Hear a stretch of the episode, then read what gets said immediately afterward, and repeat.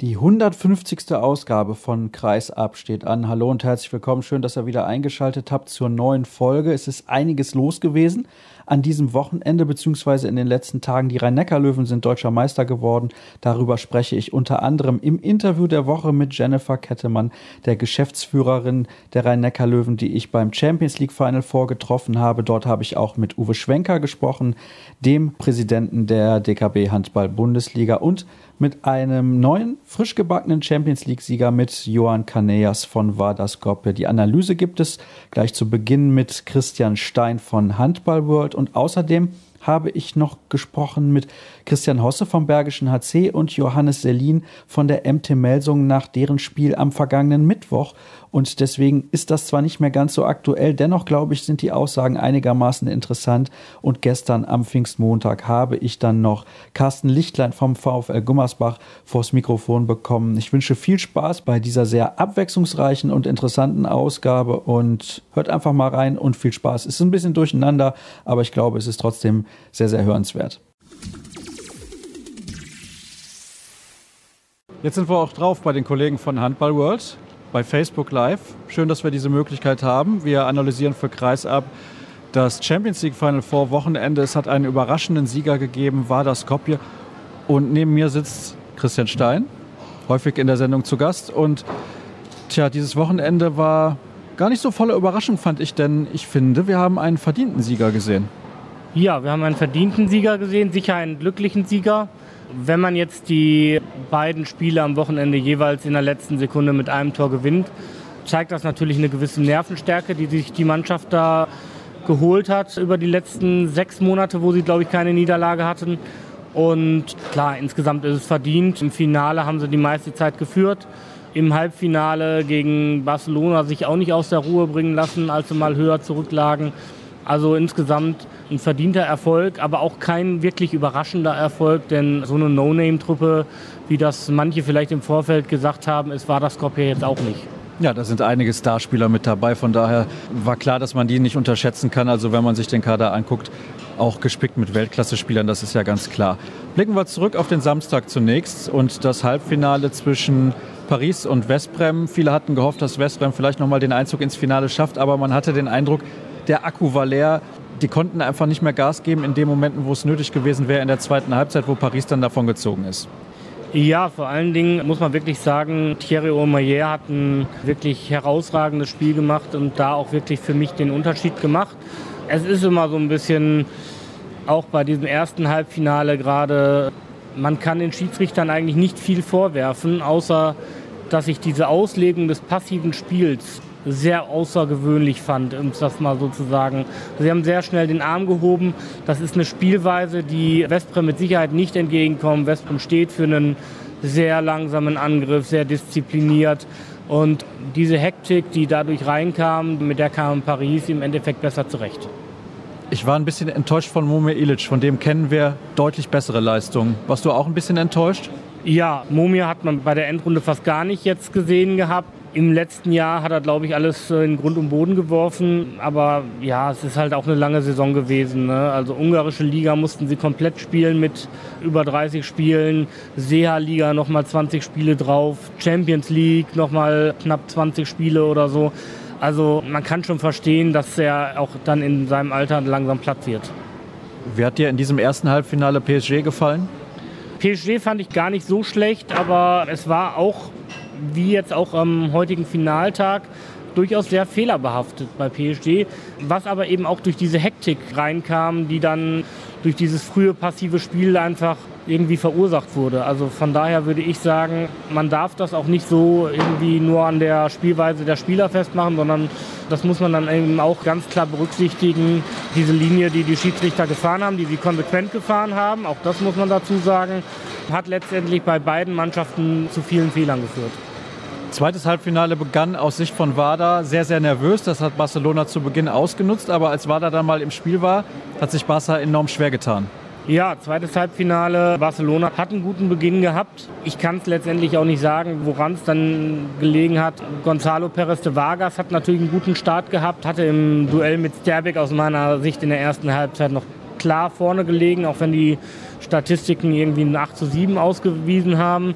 Aber er hatte die spektakuläreren Saves. Zweite Halbzeit war dann Sterbik eben da, als drauf ankam und Cindic und Duschebaev haben das Ding dann wirklich in der Schlussphase an sich gerissen und Wada da wirklich ins Endspiel reingeworfen. Mir hat die Spielanlage von Wada in der Schlussphase sehr gut gefallen. Stole Stoilov am Kreis hat unglaublich viel Platz gemacht für die Rückraumspieler, für Zindric und eben Duschebaev. Und Duschebaev, muss man schon sagen, ist auf einem sehr guten Weg, ein absoluter Superstar zu werden. Ja, Duschebaev wechselt, glaube ich, dieses Jahr dann nach Kielce. Da kann sich der Papa freuen.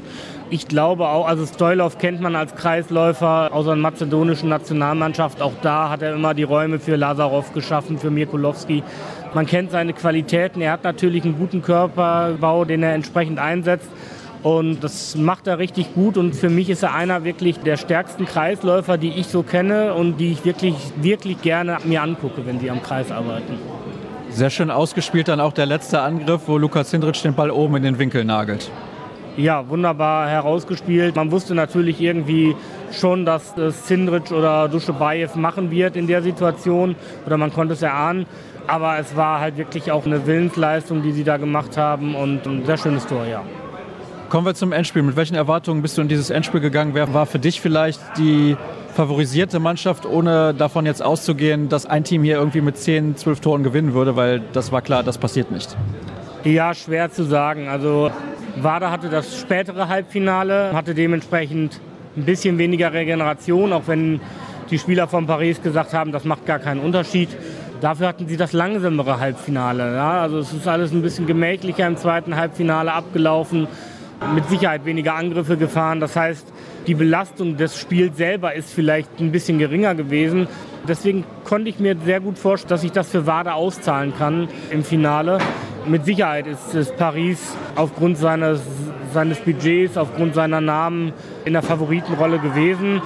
Aber insgesamt haben sie einfach zu viele technische Fehler gemacht. Das haben die, die Trainer, Nikola Karabatic, hat sich da auch sehr, sehr selbstkritisch gezeigt und dementsprechend kann man dann auch nicht gewinnen. Wenig Struktur aus meiner Sicht bei PSG. Ich bin sehr enttäuscht von der Mannschaft, die Spieler hat wie in Mikkel Hansen, wie eben Karabatic, wie Remeli, der bei der WM super gespielt hat. Hat dir auch Struktur gefehlt bei PSG? Ja, es war mir insgesamt zurückraumlastig. Also es war irgendwie hat nur diese, diese Dreiergruppe dann im Rückraum ein Assist als Entlastung für Karabatic und Hansen entsprechend kam da ja auch noch, aber es wurde zu wenig in die Breite gespielt und das Spiel mit dem zusätzlichen Feldspieler, auch das hat nicht funktioniert. Wenn man so Außen hat wie Abalo und Gensheimer, dann kann man schon in die Breite spielen. Dann kann man sehr gut in die Breite spielen. Wir haben das aber auch im Spiel gegen Westbrem gesehen, dass das Westbrem eigentlich viel besser gemacht hat. Es ist irgendwo schade. Vor allen Dingen hat man ja im Rückraum eigentlich mit Mikkel Hansen, mit Narciss, mit Karabatic Spieler, die dann auch diese Außen entsprechend schön in Szene setzen könnten. Also von daher schon verwunderlich. Letztes Jahr haben wir das ja schon kritisiert, was die Taktik angeht, als PSG das Halbfinale verloren hat, weil man Mikkel Hansen in der zweiten Halbzeit fast komplett auf der Bank gelassen hat. Also mir fehlt da ein bisschen Weiterentwicklung. Kommen wir aber zum Champion, zu WADA. Ich finde, das ist ein verdienter Champions League-Sieger, wenn wir die ganze Saison betrachten. Ja, wenn wir die ganze Saison betrachten, muss man sagen, die Vorrundengruppe gewonnen, souverän durch. Das Viertelfinale gegen Flensburg war eine Demonstration aus meiner Sicht gerade auch in Flensburg. Im Halbfinale Barcelona ausgeschaltet und im Finale jetzt Paris. In der Gruppenphase auch so Mannschaften wie Kielce oder die Rhein-Neckar-Löwen hinter sich gelassen. Keine Frage, wer so eine Saison aufzuweisen hat, der hat natürlich verdient letztendlich gewonnen. Welche Akteure haben aus deiner Sicht bei WADA herausgestochen in diesen beiden Partien? Apat Sterbik hat den MVP gewonnen. Ich finde, das geht durchaus in Ordnung, weil er zweimal ganz, stark geleist, ganz starke Leistungen gebracht hat, so muss es heißen. Ich finde, Dibirov im Spiel heute hat ganz wichtige Szenen gehabt. Ivan Schupic gestern, natürlich dann heute mit diesem entscheidenden Tor wenige Sekunden vor Schluss. Erstmal würde ich gerne was wissen zu den Akteuren und natürlich dann zu dieser letzten Szene. Sehr schlecht verteidigt von PSG, finde ich. Kommen wir erstmal zu den Spielern. Klar hast du einige genannt. Wir haben vorhin auch schon über Cinic und Duschebaev gesprochen nicht außer Acht lassen oder auch über Stoilov, aber nicht außer Acht lassen sollte man, denke ich, auch Vuko Borosan, der auch sehr wichtige Tore gemacht hat. Immerhin letzte Saison mit Lübeck abgestiegen, jetzt Champions League-Sieger, so schnell kann es mal gehen in einem Jahr. Ja, Rogerio Moraes am Kreis beim THW Kiel hat er die ganze Zeit auf der Bank gesessen. Da wurde eben nochmal Igor Arnic nachverpflichtet, als dann ein Kreisläufer ausgefallen ist. Jetzt bei WADA zeigt er eigentlich, was er für ein Potenzial hat, auch wenn er kein Tor gemacht hat oder so. Er hat aber natürlich Räume geschaffen und auch durchaus große Spielanteile jetzt an diesem Wochenende sich verdient. Deswegen, man kann es bei WADA wirklich nicht auf einzelne Akteure, glaube ich, so festlegen oder auf einen Spieler. Man muss wirklich diese Teamleistung loben und auch wenn der Trainer es beinahe verdattelt hätte mit der Auszeit, wo er dann Kaneas das Tor weggepfiffen hat, hätte noch immer Jange, sagt man hier in Köln. Und dann kommen wir jetzt zur letzten Szene. Ja, ich glaube einfach, man hat gesagt, ja, es werden Cindric und Duschebaev machen. Also machen wir das Zentrum irgendwie dicht. Und ja, dann war halt irgendwie mal der Čupic frei. Gegenspieler ist natürlich dann Uwe Gensheimer, aber der musste sich ja auch um den stoßenden Duschebaev praktisch kümmern. Also von daher war das ein gesamter Fehler, den die Deckung von PSG gemacht hat. Es sieht natürlich dann sehr unglücklich für ihn aus, wenn natürlich dann sein Gegenspieler hinterher das Tor macht. Ähm, das macht Čupic gut, verlädt dann auch noch Omeyer in die kurze Ecke da und ja, er ist Titelverteidiger, hat man auch nicht alle Tage. Ich weiß gar nicht, kann sein, dass er sogar der erste Titelverteidiger ist, seitdem es das Final Four gibt. Ich meine, das hätte ich dieses Wochenende so gehört. Uwe Gensheimer war enorm niedergeschlagen in der Mixzone hinterher. Ja, ich habe nicht mit ihm gesprochen. Ich habe mich um andere Spieler gekümmert, weil meine Kollegin Julia Nikolait noch mit ihm gesprochen hat. Aber klar, wenn du so ein Finale spielst, man hat das auch zwischenzeitlich gesehen, als die Zeitstrafe für Mikkel Hansen gab, dann hat er versucht praktisch diesen, diesen emotionalen Leader irgendwie zu geben, seine Mannschaft nochmal aufzurütteln versucht, seine Führungsqualitäten, die er ja hat und durch die er ja Kapitän bei den Löwen und in der Nationalmannschaft geworden ist, hat das versucht, irgendwie seine Mannschaft da aufzurichten. Aber das hat halt heute nicht gereicht. Eine Frage habe ich dann noch zum Abschluss. Es war das erste Mal, dass keine deutsche Mannschaft beim Final Four mit dabei war. Ich finde, so einen großen Unterschied hat man da gar nicht gemerkt. Nee, einen großen Unterschied hat man nicht gemerkt. Klar, wenn man jetzt eine deutsche Mannschaft dabei hätte oder einen THW Kiel dabei hat, der dann viele Fans in der Halle hat, es war halt eine sehr neutrale Stimmung. Es war eine gute Stimmung, die wurde auch natürlich vom Moderator entsprechend immer, immer wieder angeheizt und hochgehalten gerade beim ersten Halbfinale, ja, also zwischen, zwischen Westprem und PSG, fand ich es sehr, sehr stimmungsvoll. Das zweite Halbfinale ist ein bisschen abgeflaut von der Stimmung. Spiel um Platz 3 ist halt immer schwierig. Und im Finale, muss ich wirklich sagen, haben die Zuschauer wirklich nur einfach die Leistungen der Mannschaften auf dem Parkett bewundert. Ja, also du hast das innerhalb von drei Minuten gehabt, dass es Szenenapplaus für Sterbik gab von der ganzen Halle nach einer Parade. Und zwei Angriffe später gab es dann für Tore von Narciss und Karabatisch den gleichen Applaus. Ich glaube nicht, dass es irgendwie aufgefallen ist, großartig, dass da keine deutsche Mannschaft dabei war. Das Einzige, wo es aufgefallen ist, ist, glaube ich, in der Mixzone, wo ein bisschen weniger los war als die letzten Jahre. Ja, da haben wir ja nichts dagegen. Und dann sage ich danke, Christian, für deine Einschätzung zu diesem Champions League Final Four Wochenende. Wir machen jetzt eine kurze Pause in der heutigen Ausgabe und dann gibt es gleich noch weitere Gespräche in Episode 150. Johann Canellas, herzlichen Glückwunsch zu diesem Titel heute. Danke. Es war wie gestern schon ein sehr, sehr knappes Spiel. Gestern hast du gesagt, kleine Sachen machen den Unterschied. Welche kleinen Sachen waren das denn heute? Das wir haben in den letzten drei Sekunden ein Tor gemacht. das ist mir zu einfach. Ja, nein, wir wissen, wie schwer wird heute zu gewinnen gegen eine Top, Top, Top, Top, Top Mannschaft wie, wie Paris. Wir wissen, dass wir haben nur Chance, wenn unsere Abwehr das richtig gut funktioniert. Ich denke, dass wir haben heute richtig, richtig gut in Abwehr gedeckt. Sie haben viele Probleme für Werfen und, und für Tor machen. Und vielleicht in diesem Moment, wo sie haben mit sieben Spielern Spiel in Angriff, ich hatte nicht das beste Gefühl, aber am Ende wir haben alles, was wir, wir haben in unserem Kopf, äh, in unser Körper gegeben und, und hoffentlich hat alles gut geklappt. Manchmal kann passieren, manchmal nicht. Aber heute wir, sind, wir müssen denken, dass wir sind die beste Mannschaft in, in Europa, weil wir haben Kacke deserve. Ja, ihr habt es verdient, das finde ich auch. Genau. Ja, die Biere müssen noch ein bisschen warten. Ich hoffe, du hast noch ein klein wenig Geduld. Als es 21 zu 21 stand, habe ich gedacht, PSG wird das Spiel gewinnen, weil ihr habt vorher eine Führung abgegeben. Wie war dein Eindruck auf dem Spielfeld? Du bist vorne und du siehst, dass es gibt noch 20 Minuten, noch 50 Minuten, noch 10 Minuten, noch 3 und dann drei die Unterschiede und dann du weißt nicht, was passiert. Das Gefühl ist einfach geben alles und wenn funktioniert, funktioniert, aber du musst alles geben, weil sonst, wenn du gibst nicht alles, morgen vielleicht denkst vielleicht ich, ich sollte ein bisschen mehr gekämpft oder, oder andere Sache. So, wie gesagt, Herz ist sehr wichtig und heute ohne, ohne Herz, wir könnten nicht gewinnen. Wir haben alles gut gemacht und gekämpft wie, wie besucht, besucht, besoffen, ne, besoffen, äh, crazy people. Ja, verrückt, ja, das war tatsächlich verrückt. Zwei verrückte Spieler gestern ja auch schon.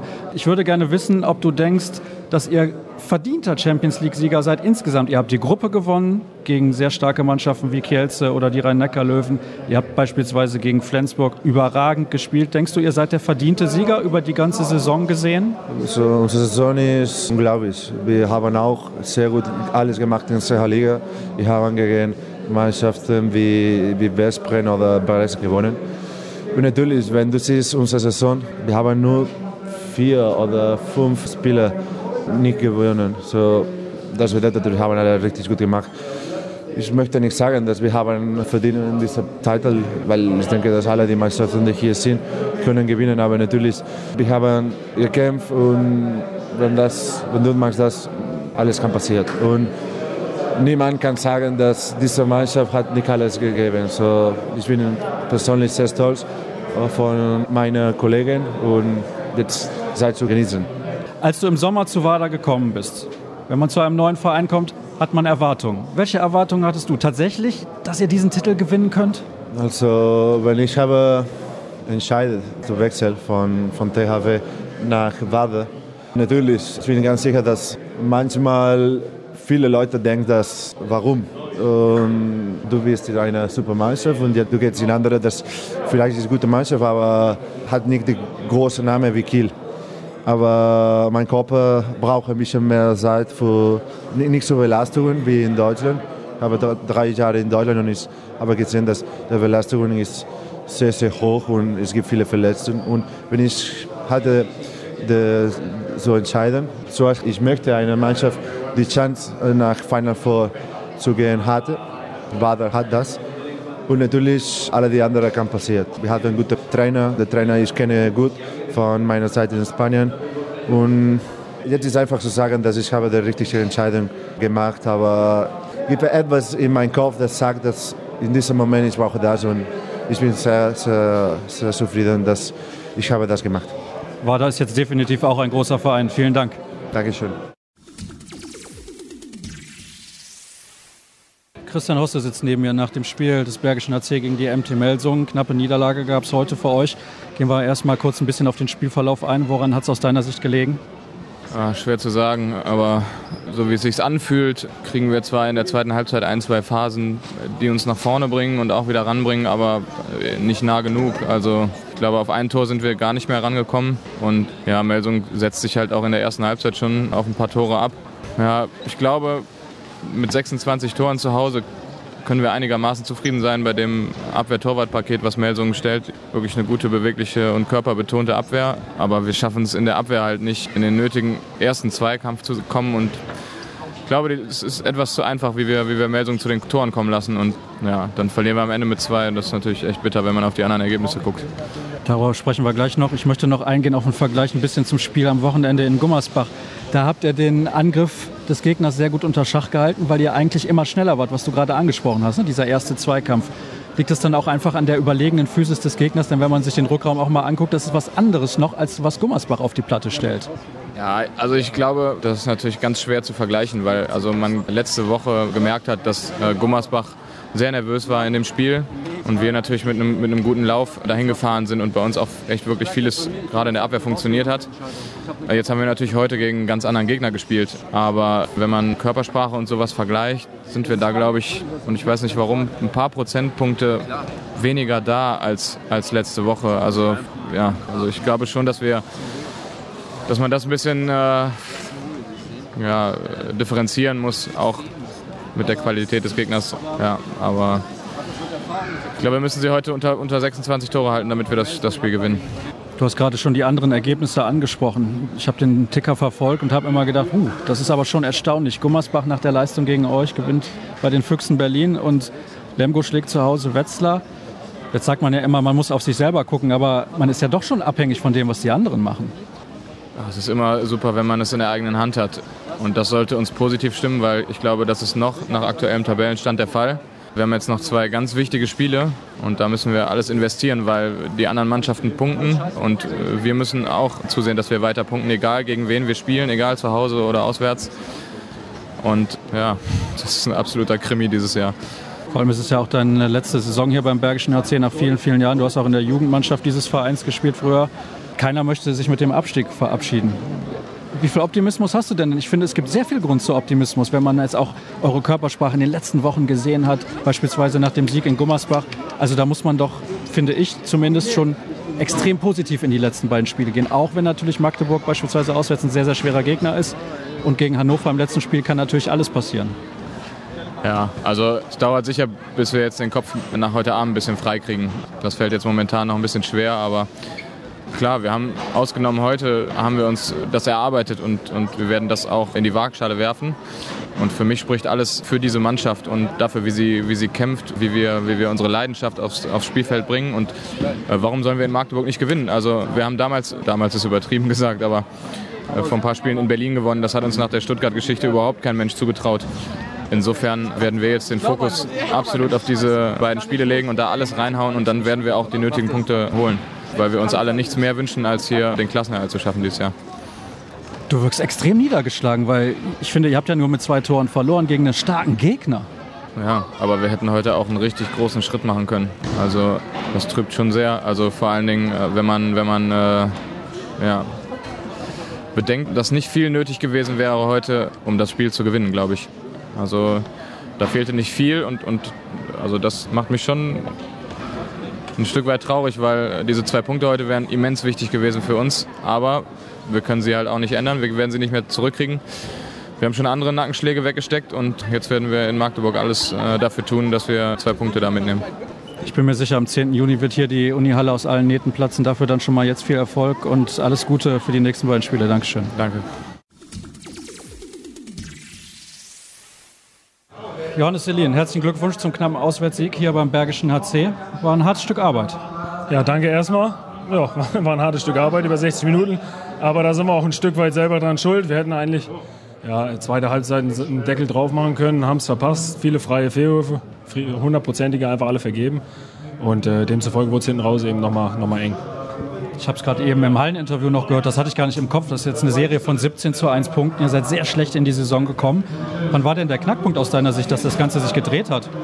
Ja, das haben wir heute vorm Spiel auch, haben wir auch mal überlegt. So richtig drauf gekommen sind wir eigentlich nicht. Wir haben einfach, ja, irgendwann einfach mal einen Kopf frei gekriegt. Ich glaube, das lag nachher daran, weil es irgendwie, ja, alle konnten ein bisschen befreiter aufspielen. Es ging nicht mehr um so viel und dann haben wir auf einmal angefangen, auch den Handball zu spielen, den wir spielen können. Und die 17 zu 1 Serie geht natürlich auch gerade so ein bisschen unter bei unserem, bei unserem Saisonverlauf.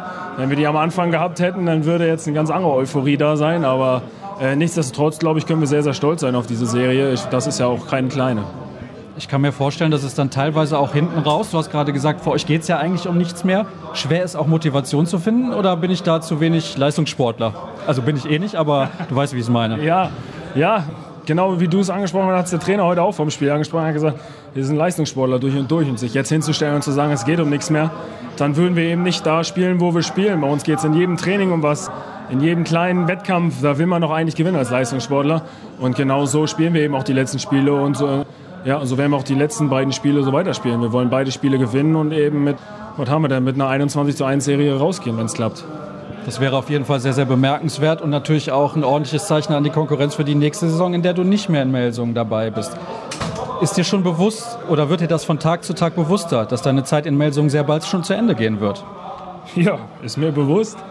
War mir Anfang des Jahres schon bewusst, Anfang der Saison, als sie es mir gesagt haben. Aber ja, das gehört auch in dem Profigeschäft dazu. Das hat nichts damit zu tun, dass ich mir nicht bis zum Ende den Allerwertesten aufreißen werde und alles dafür tun werde, dass wir eben die beiden Spiele noch gewinnen. Aber ein bisschen Wehmut ist schon mit dabei, oder sehe ich das falsch? Ja, natürlich. Ich meine, ich hatte, ich hatte sehr, sehr schöne Jahre hier. Vier. Vier insgesamt. Die waren schön und auch bemerkenswert. Aber danach geht es auch weiter. Also da hat sich eine neue Tür geöffnet und ich freue mich auf, auf meine neue Herausforderung. Jetzt haben wir gerade eben darüber gesprochen, dass Leistungssportler natürlich ehrgeizig sind und wollen immer gewinnen. Du kannst mir nicht erzählen, dass du nicht Bundesliga-Torschützenkönig werden möchtest. Das habe ich auch mit keiner einzigen Silbe erwähnt. Allerdings lasse ich mir die Chancen trotzdem nicht nehmen, wenn ich die Chance habe, mal einen schönen Camperpass zu spielen, den eben auch noch mit einzufügen. Dann wünschen wir dir für die letzten beiden Spiele im MT-Trikot viel Erfolg und dann nach der Sommerpause, denke ich, sehen wir uns wieder. Dankeschön. Dankeschön.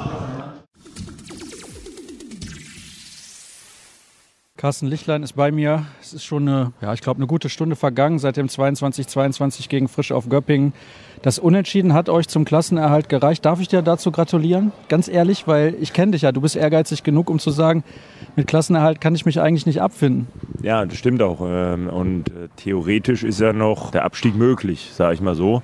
Und ähm, jetzt müssen wir erstmal Mittwoch abwarten, wie Lemgo spielt und und dann äh, liegt es an uns, wie wir in Lemgo auftreten und BHC müsste dann auch, also rechnerisch, es sind 28 Tore plus gegenüber BHC. Da muss man das Spiel von BHC sehen und unseres, nicht nur eins, wie der Hallensprecher das gesagt hat. Der hat, glaube ich, gesagt, müsste mit 30 Tore gewinnen, der BHC, dass er dann drin bleibt. Ja, aber wenn wir natürlich in Lemgo verlieren, das zählt natürlich auch dazu. Deswegen aber, wir müssen auf uns gucken, äh, in Lemgo eine gute Leistung bringen und dann äh, glaube ich schon, dass das reicht. Aber solange das rechnerisch noch möglich ist, äh, nehme ich noch keine Glückwünsche an. Es war eine harte Saison für euch. Ihr seid so gut reingekommen mit 10 zu 2 Punkten und vor der Saison hat man gesagt, man möchte so ein bisschen also an Europa schnuppern. Es gab ein paar Verletzungen, Kevin Newcastle zu Beginn der Saison, dann hinterher Julius Kühn. Aber was hat denn sonst nicht gepasst? Weil das kann ja nicht der einzige Grund dafür gewesen sein, dass ihr auf einmal in so eine Abwärtsspirale gerutscht seid. Das stimmt. Ähm, man muss sehen, dass wir sind gut in die Saison gestartet und dann äh, ja, kam die Verletzung dazu. Das kam eins zum anderen. Dann äh, haben wir auch die Spiele, die wir letztes Jahr halt gewonnen haben, diese knappen Spiele, haben wir dann auch verloren. Und äh, jeder hat immer gesagt, okay, ja, wenn die dann wieder zurückkommen, die Verletzten, und dann wird es wieder. Und dann wurde es halt nicht. Und äh, umso länger die Saison dauert und umso ja, näher der Abstiegsplatz kommt, umso mehr spielen dann auch die Nerven eine Rolle. Und das hat man dann schon gesehen, dass, äh, dass die Mannschaft verkrampft war. Im Gegensatz zum letzten Jahr, wo, wo halt sehr viel funktioniert hat. Da hat man aus einem Fluss gespielt und da hat man auch Selbstvertrauen gehabt. Und äh, das hat halt diese Saison total gefehlt. Und ja, ich muss auch wirklich äh, gestehen, äh, dass nach der Saison mache ich drei Kreuze und bin sehr froh, dass die Saison zu Ende ist. Und äh, nächstes Jahr einfach mit, äh, ja, mit einem neuen Trainer, mit einer anderen Truppe mal wieder einen neuen Anlauf starten auf jeden Fall. Ich habe es in der ersten Frage schon ein bisschen angedeutet. Wie kannst du das mit deinem sportlichen Anspruch vereinbaren, so gegen den Klassenerhalt, beziehungsweise für den Klassenerhalt besser gesagt zu spielen? Ja, na, es ist so, ich glaube, ich kenne ja auch meine Mitspieler und äh, die sind ehrgeizig genug, dass sie auch nächste Saison nicht mehr in diese Situation kommen wollen. Man muss natürlich auch sehen, dass die anderen Mannschaften sich auch gut verstärkt haben und äh, nach oben ist es sehr schwierig, aber ich möchte auf jeden Fall nicht mehr in, äh, in, so eine Situation kommen wie dieses Jahr. Das war das erste Mal, dass ich auch in, in so einer Situation war. Äh, in Lemgo waren wir mal, ich glaube, Ende November auch auf kurz vorm Abstiegsplatz oder sogar Abstiegsplatz und dann haben wir eine 18 zu 0 Serie hingelegt und waren aber ruckzuck wieder draußen. Und dass das jetzt natürlich bis zum Schluss gedauert hat, ähm, das war ja, sehr nervenzehrend und äh, mit 37 muss man das sich nicht nochmal antun und deswegen wir geben alles dafür, nächste Saison äh, auf jeden Fall nicht mehr in diese Situation zu kommen. Drehen wir die Zeit mal ein bisschen zurück. Vor anderthalb Jahren haben wir in Krakau gesessen und du warst der glücklichste Sportler der Welt. Ich glaube, das kann man so sagen. Du hast dich unglaublich gefreut auf Olympia, auf Handball allgemein. Du hattest richtig viel Spaß an deinem ja. Beruf, ja. Aber einfach sehr viel Spaß. Waren das die härtesten Monate, die danach kamen, plötzlich erstmal mit der Nicht-Olympianominierung und dann jetzt dieser sportlichen Situation? In deiner Karriere vielleicht auch? Ja, muss man schon sehen, ja. Also klar, ich habe auch schon zwei Nicht-Nominierungen für Olympia, das war, das war auch schon hart, aber, aber insgesamt vom Verein aus gesehen und äh, ich war zwar in Rio, klar, hatte keinen Einsatz, war aber auch im Dorf und so. Also das habe ich, hab ich mitgenommen. Äh, es ist jetzt nicht so, dass ich überhaupt nicht in Rio war. Und ähm, das, sag ich mal, Olympia können wir einen halben Haken hinmachen, aber, aber von Vereinsseite die Situation, also das hatte ich auch in Großwaldstadt nicht. Äh, als ich äh, mit einer, mit einer schlechteren Mannschaft, sage ich mal, oder ich möchte jetzt ganz zu nahe drehen, aber, aber nicht so starke Mannschaft wie jetzt. Wir haben ja auch Nationalspieler und Routiniers und also mit der Mannschaft zu vergleichen, ist es ja gar nicht. Und äh, damals hat man auch immer gesagt, okay, wir spielen um Klassenhalt, aber haben den schon frühzeitig immer geschafft. Und jetzt muss man halt bis zum letzten oder vorletzten Spieltag kämpfen um Klassenhalt. Ja, das war schon, äh, sagen wir, die schwierigste Saison, muss man sagen. Ich kann das immer nicht so ganz nachvollziehen, weil ich natürlich nie Leistungssportler war, wenn man dann sagt, man muss den Abstiegskampf erstmal annehmen und verinnerlichen. Aber man weiß doch irgendwann, selbst wenn man auf die Tabelle guckt, jetzt ist 5 vor 12. Warum dauert das dann so lange? Nein, auf jeden Fall. Ähm, man nimmt es schon wahr, aber man hat Beispiel heute auch gesehen, äh, da irgendwann spielen auch die Nerven eine Rolle. Ja? Also man, man ist ja nicht, äh, sag ich mal, jede Saison oder meine Wenigkeit auch nicht, äh, jede Saison in diesem Abstiegskampf und dann, äh, äh und dann spielen halt, auch wenn es teilweise eine unerfahrene Mannschaft in Sachen Abstiegskampf und äh, eine junge Mannschaft ist, dann hat man im Angriff heute in der ersten Halbzeit gesehen, dass man gehemmt ist, auch vom Kopf her. Also ich glaube, jeder von uns hatte das Potenzial heute von Anfang an, wenn man Gas gibt, äh, Göppingen zu überrennen. Aber, aber es hat nicht funktioniert. Man hat äh, zu viel Fehler gemacht, zu viel Fehlwürfe, zu viel Fehlpässe. Und das, äh, es war einfach in der ersten Halbzeit ja, eine, eine Hemmung in der Mannschaft, hundertprozentig. Und dann äh, zum Schluss hat man ja gesehen, auf einmal die letzte Viertelstunde oder zehn Minuten, wenn man mit vier Toren oder acht Minuten sogar vier Toren hinten liegt und äh, dann kämpft man und man sieht auch, dass es, weil die Abwehr war heute nicht das Problem, sondern eher der Angriff. Und äh, dass man dann äh, wenn man, wenn man richtig dann Druck macht und äh, zum Tor zieht und äh, dass es dann schon noch funktioniert. Und äh, ich weiß auch nicht, warum es nicht von Anfang an funktioniert hat, aber ich kann mir das erklären, dass es halt wirklich Abschießkampf pur war und äh, jeder im Kopf ein bisschen gehemmt war. Ja. Ich könnte jetzt noch 10, 20 andere Fragen stellen, weil ich weiß, es ist interessant, diese Antworten von dir zu bekommen, aber irgendwann muss die Saison ja auch mal zu Ende gehen. Ihr habt zwar noch ein Spiel nächste Woche und auch wenn theoretisch der Abstieg noch möglich ist, ich glaube, wie du eben gesagt hast, bald kann man einen Haken dahinter machen. Eine Frage habe ich aber noch. Die Wölfe aus Rimpa, die steigen wahrscheinlich in die Bundesliga auf. Du kommst aus Würzburg. Das ist eine ganz interessante Geschichte für dich. Auf jeden Fall. Und ähm, das war, ähm, sie haben jetzt am äh, Samstag, glaube ich, gespielt gegen äh, Hüttenberg das entscheidende Spiel. Und äh, Kevin Schmidt hat mir beim Warmlaufen Samstag früh noch gesagt, das hessische Rundfunk überträgt. Da habe ich gesagt, äh, geiles Ding. Ich wusste das nicht.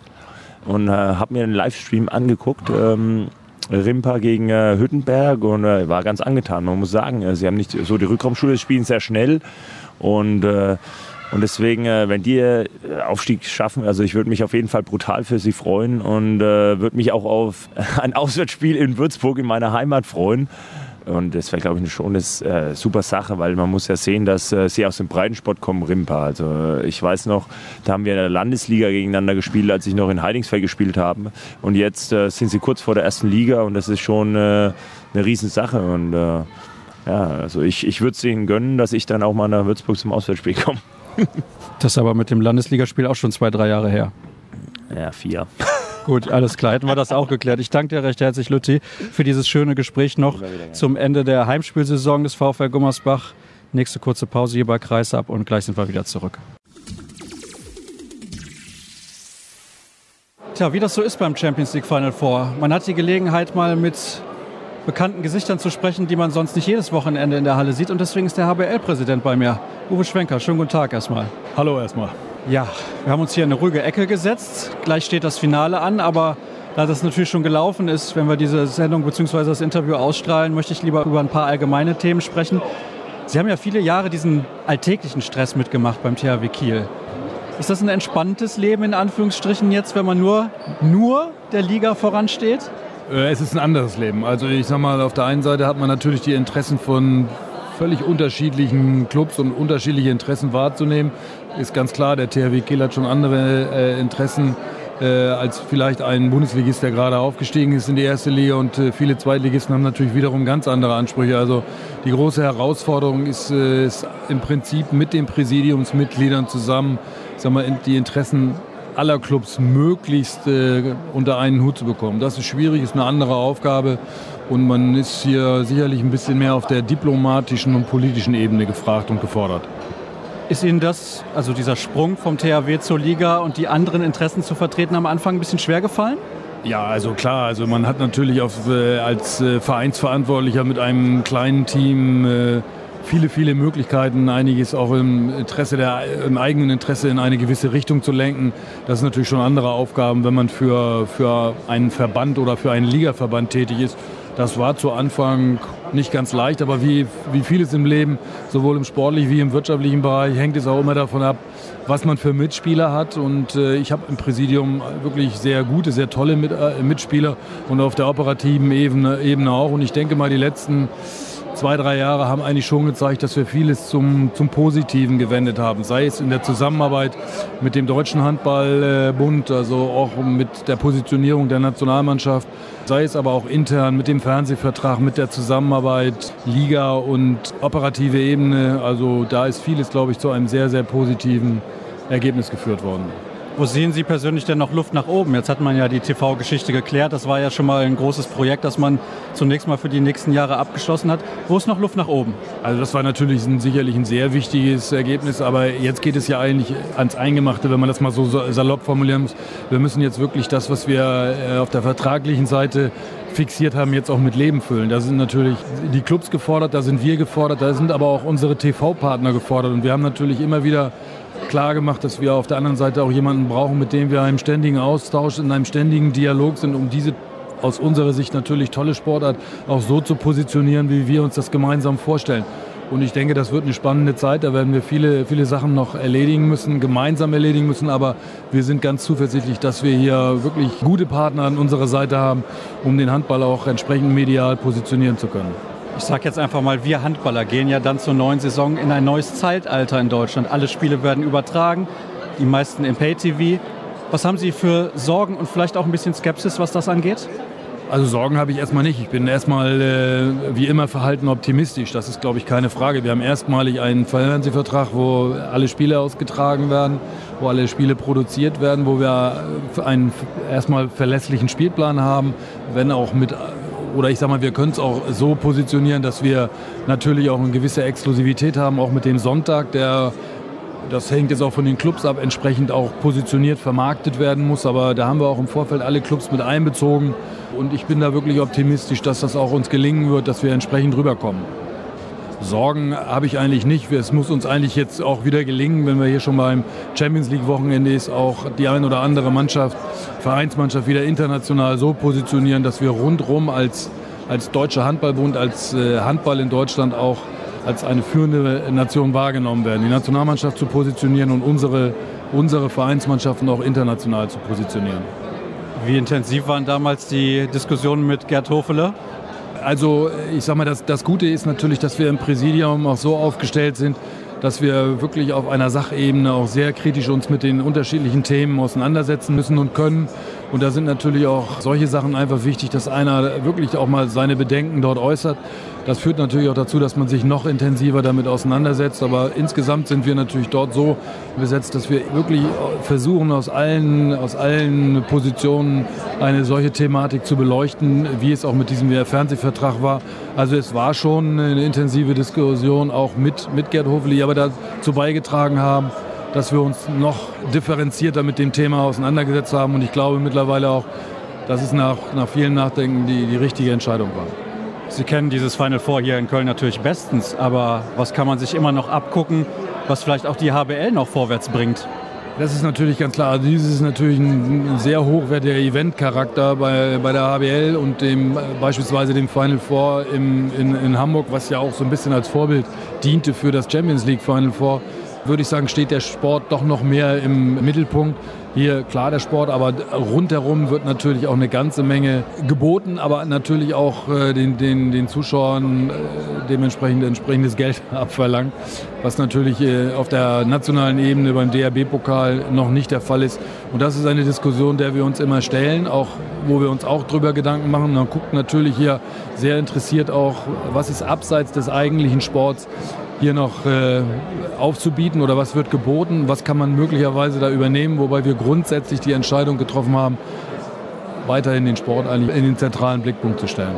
Das höre ich sehr gerne. Und der deutsche Handballfan ist ja allgemein relativ kritisch, was die Vermarktung und Überkommerzialisierung angeht weiß ich nicht, ob der Handballfan so äh, kritisch ist, aber auf jeden Fall haben wir es ja in jüngster Vergangenheit gerade beim DFB-Pokalfinale im Fußball mitbekommen. Also ich denke, wir werden unsere Tendenz weiter aufrechterhalten, gucken aber, was man so ein bisschen im Vorfeld noch für die Fans tun kann. Also wenn es eine Opening-Party gibt, auch für die Fans vielleicht, das sind so Dinge, die vielleicht auch gut ankommen, um natürlich im Umfeld eines solchen Turniers auch die einzelnen Fangruppen zusammenzubringen. Und erfreulicherweise ist es im Handball ja so, dass es da sehr friedlich abgibt und dass man eigentlich auch sehr, sehr gerne diesen Austausch mit anderen Fangruppierungen hat. Und das ist eine Geschichte, die ich sicherlich nochmal mit voranstellen würde. Abseits jetzt von Interviews wie diesem hier, wie viele Gespräche führen Sie so an so einem Wochenende? Es ist ja immer so, wenn die große Handballfamilie zusammenkommt, dann äh, hat man natürlich einige offizielle, aber auch eine Vielzahl von informellen Gesprächen, die auf überall zwischen den Räumen oder im Hotel stattfinden, hier stattfinden. Also da gibt es eine Vielzahl von Events und die nutzt man natürlich auch gerne, auch für den deutschen Handball, um sich zu einem weiter zu informieren, um zu antizipieren, in welche Richtung es geht, aber auch um weiterhin Kontakte zu knüpfen. Wie sehr können Sie da die Spiele überhaupt noch genießen und richtig verfolgen, ganz intensiv? Doch, die Spiele verfolge ich dann schon. Also für die 60 Minuten oder je nachdem, wie lange es dann dauert, verfolge ich die Spiele schon sehr intensiv. Gucke natürlich auch, was sich da so, so gerade tut. Ich meine, man muss natürlich auch sehen, viele Mannschaften hier, ich glaube nahezu zehn Spieler oder acht Spieler waren mal Spieler des THW Kiels zu den Zeiten, als ich noch selber in Amt und Würden dort war. Und da verfolgt man natürlich die Spiele schon, äh, schon intensiver. Dann möchte ich natürlich einen Expertentipp. Hinterher sind wir schlauer, wenn wir das ausstrahlen. Aber entweder setzen Sie sich jetzt komplett in die Nesseln oder Sie haben komplett recht. Wie sieht es aus mit Ihrem Finaltipp? Also ich gebe mal einen Außenseiter-Tipp ab. Skopje wird gewinnen. Warum? Ich glaube eigentlich, dass sie äh, sehr homogen sind, dass sie spielerisch auch überzeugt haben, auch in den Spielen, die ich gesehen habe. Flensburg, aber auch gestern hier. Die Franzosen natürlich individuell stärker besetzt, das ist, glaube ich, keine Frage. Aber sie haben auch homogen mich gestern im Halbfinale nicht überzeugt. Das muss ich natürlich sagen. Die bessere Partie war für mich die von, von Skopje. Und dann kommt natürlich eine alte Binsen, weiß halt wieder, die bessere Torhüterleistung wird sicherlich auch heute wieder den Ausschlag geben können. Ich glaube, da kann Sterbeck auch eine, eine ganze Menge machen. Aber Favorit ist Paris, außer Frage mit vielen Weltklasse-Spielern. Aber ich glaube trotzdem, man kann auch auf eine Überraschung heute setzen. Ich fände es interessant und spannend, wenn hier mal eine ganz andere Mannschaft gewinnt. Klar, PSG hat das noch nicht getan. Dann sage ich vielen herzlichen Dank und nächste Pause und letzte Pause in der heutigen Ausgabe und dann gibt es gleich das Interview der Woche.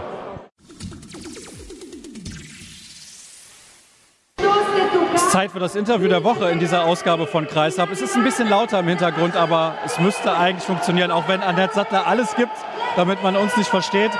Bei mir sitzt Jennifer Kettemann, die Geschäftsführerin der Rhein-Neckar-Löwen. Schönen guten Tag. Schönen guten Tag, hallo.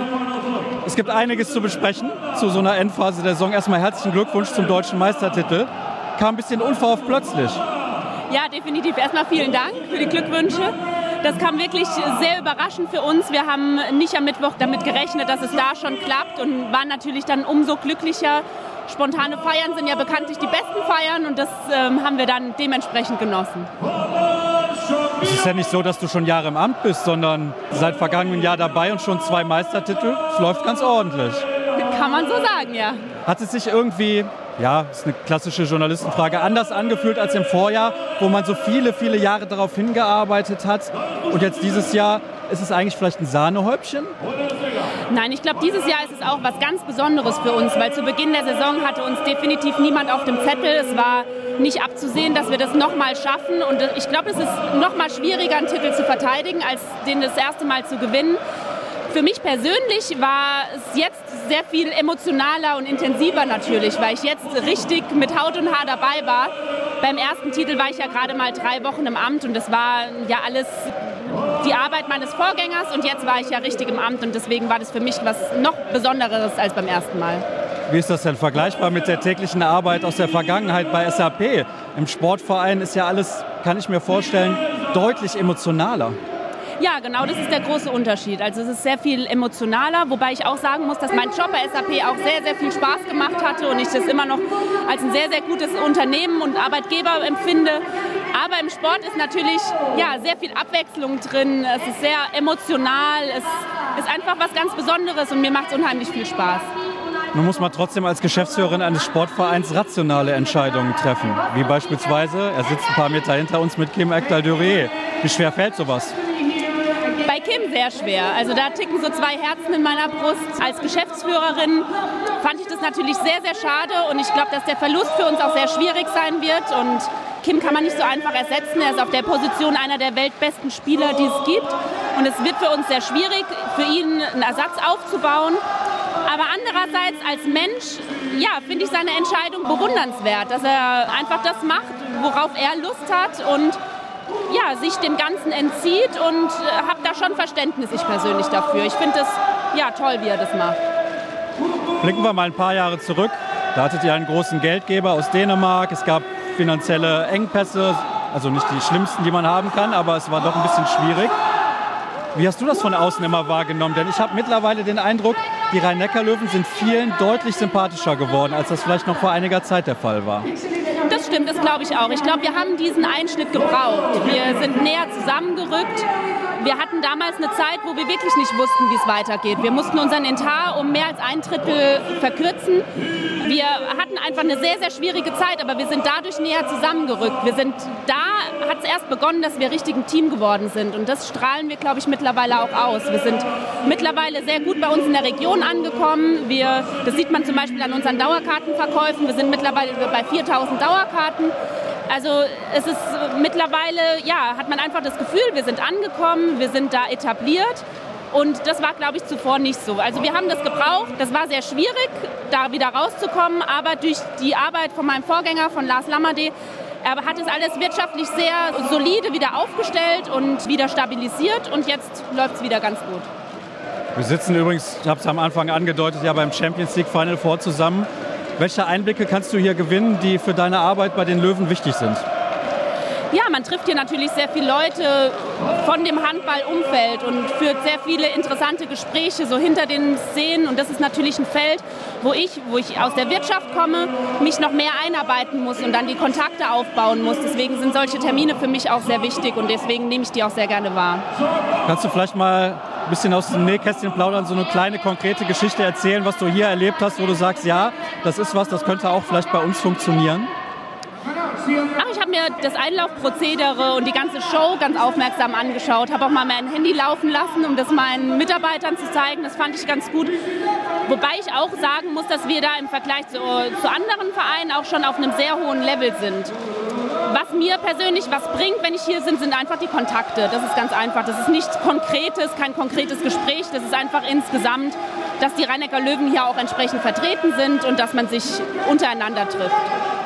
Merkst du für dich persönlich, dass du eine höhere Akzeptanz hast als noch vor einem Jahr, wo dich die Leute noch gar nicht gekannt haben? Kann ich jetzt so nicht sagen. Ich glaube schon, dass man sich erstmal beweisen muss, wenn man neu ins Geschäft kommt. Dann war es vielleicht für einige auch ungewohnt, dass da jetzt eine Frau auch mit am Tisch sitzt. Aber ich persönlich habe das gar nicht so empfunden. Ich habe das nur manchmal erzählt bekommen oder werde natürlich von Journalisten öfter mal äh, danach gefragt. Ich glaube, man muss einfach beweisen, dass man äh, dem Job gewachsen ist, dass man einen guten Job macht und dann wird man dementsprechend anerkannt. Jetzt hast du eben gesagt, ihr seid generell auf einem guten Weg bei den Löwen, auch mit den Dauerkartenverkäufen. Aber Bauchschmerzen wegen der Champions League gibt es vielleicht doch, oder? Ja, wir arbeiten da im Hintergrund mit der EHF an einem, an einem Plan, der es vielleicht für uns ein bisschen leichter macht. Eventuell haben wir die Möglichkeit, ein paar Spiele in der Gruppenphase in einer anderen Halle bei uns in der Gegend zu spielen, weil für uns ist es einfach sehr, sehr schwierig, in einer Halle, die 100 Kilometer entfernt ist von unserem eigentlichen Spielort, die Fans in die Halle zu bekommen. Und es ist einfach auch eine Zumutung für die Fans, dort hinzureisen und manche schaffen das einfach zeitlich auch gar nicht. Und deswegen, das wäre für uns eine Riesenerleichterung. Ich hoffe, dass wir das durchbekommen, dass das klappt. Und in die Zukunft blicke ich eigentlich ganz zuversichtlich, weil es ab übernächster Saison in Heidelberg eine ganz neue Halle geben wird. Und die ist für uns wie gemacht für jedes Champions League-Spiel. Speziell in der Gruppenphase. Spitzenspiele wird es nach wie vor immer in der SAP-Arena geben. Aber dann in Bezug auf die Bundesliga, das heißt auch einige Bundesligaspiele wahrscheinlich in Heidelberg? Nein, auf gar keinen Fall. Also Bundesligaspiele werden immer in der SAP-Arena stattfinden. Die Halle in Heidelberg, da wird es so um die 4000 Sitzplätze geben und wir sind in der Bundesliga jetzt bei jedem Spiel über 6000. Da hatten wir über 6000 Tickets verkauft. Wir sind im Schnitt bei 8800 Zuschauern pro Spiel und da ist es einfach unser Anspruch, noch größer zu werden, noch mehr Zuschauer zu gewinnen und da ist die Halle in Heidelberg eher etwas für Champions League-Spiele in der Gruppenphase oder auch für Pokalspiele. Das ist ja schon mal eine sehr gute Aussicht, was diese Halle angeht. Und es ist ja nicht mehr allzu lange hin, bis dann da gespielt werden kann. Ich habe gerade eben das Wort Bauchschmerzen in den Mund genommen. Hast du kleine Bauchschmerzen, was Sonntag 12.30 Uhr angeht? Ja, man muss einfach mal schauen, wie sich das entwickelt. Ich bin da eigentlich relativ offen. Wir müssen es einfach mal abwarten. Ich glaube, dass immer, wenn etwas Neues kommt, dass die Leute dazu tendieren, das erstmal skeptisch zu sehen.